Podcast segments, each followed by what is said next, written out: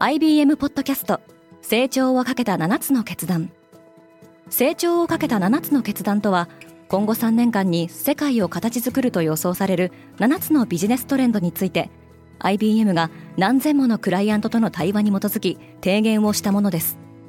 このポッドキャストでは変化の激しい時代において企業が下すべき成長をかけた7つの決断について日本 IBM の7人の専門家と考えていきます。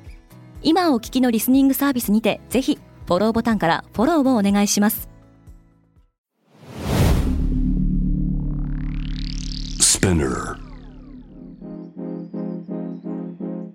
おはようございます。ケリーアンです。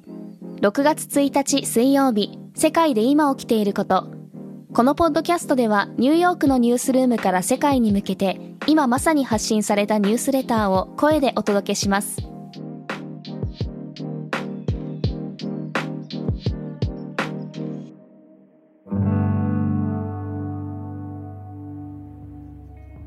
上海が再び動き出した。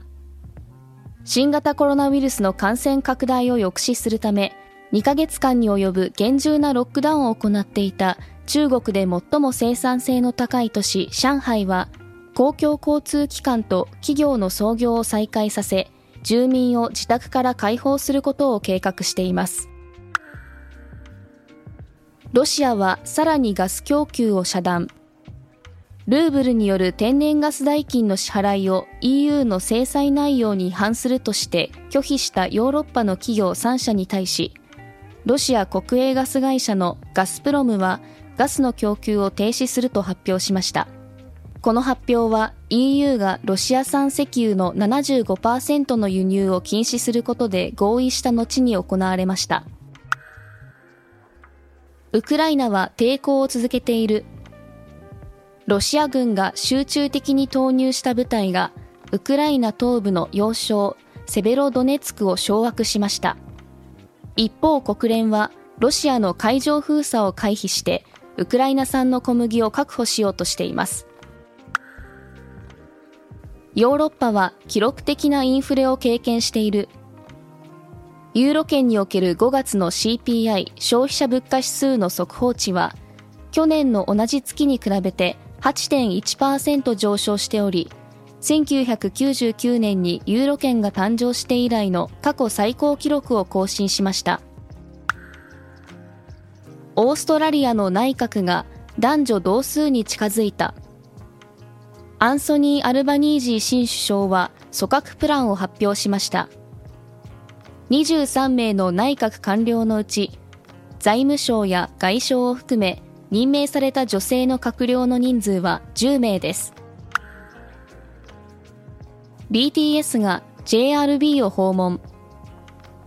韓国のスーパースターである BTS がバイデン大統領を訪問しアジア系アメリカ人や太平洋諸島出身者のアメリカ文化への貢献を強調して訴え反アジア系ヘイトクライムを非難しました。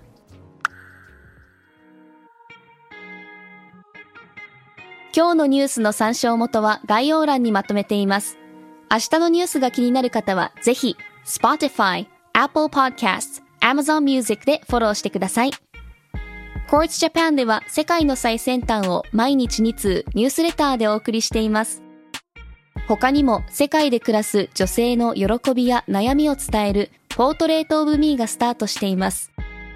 詳しくは概要欄に載せていますので、ぜひこちらも見てみてくださいね。ケリーアンでした。Have a nice day!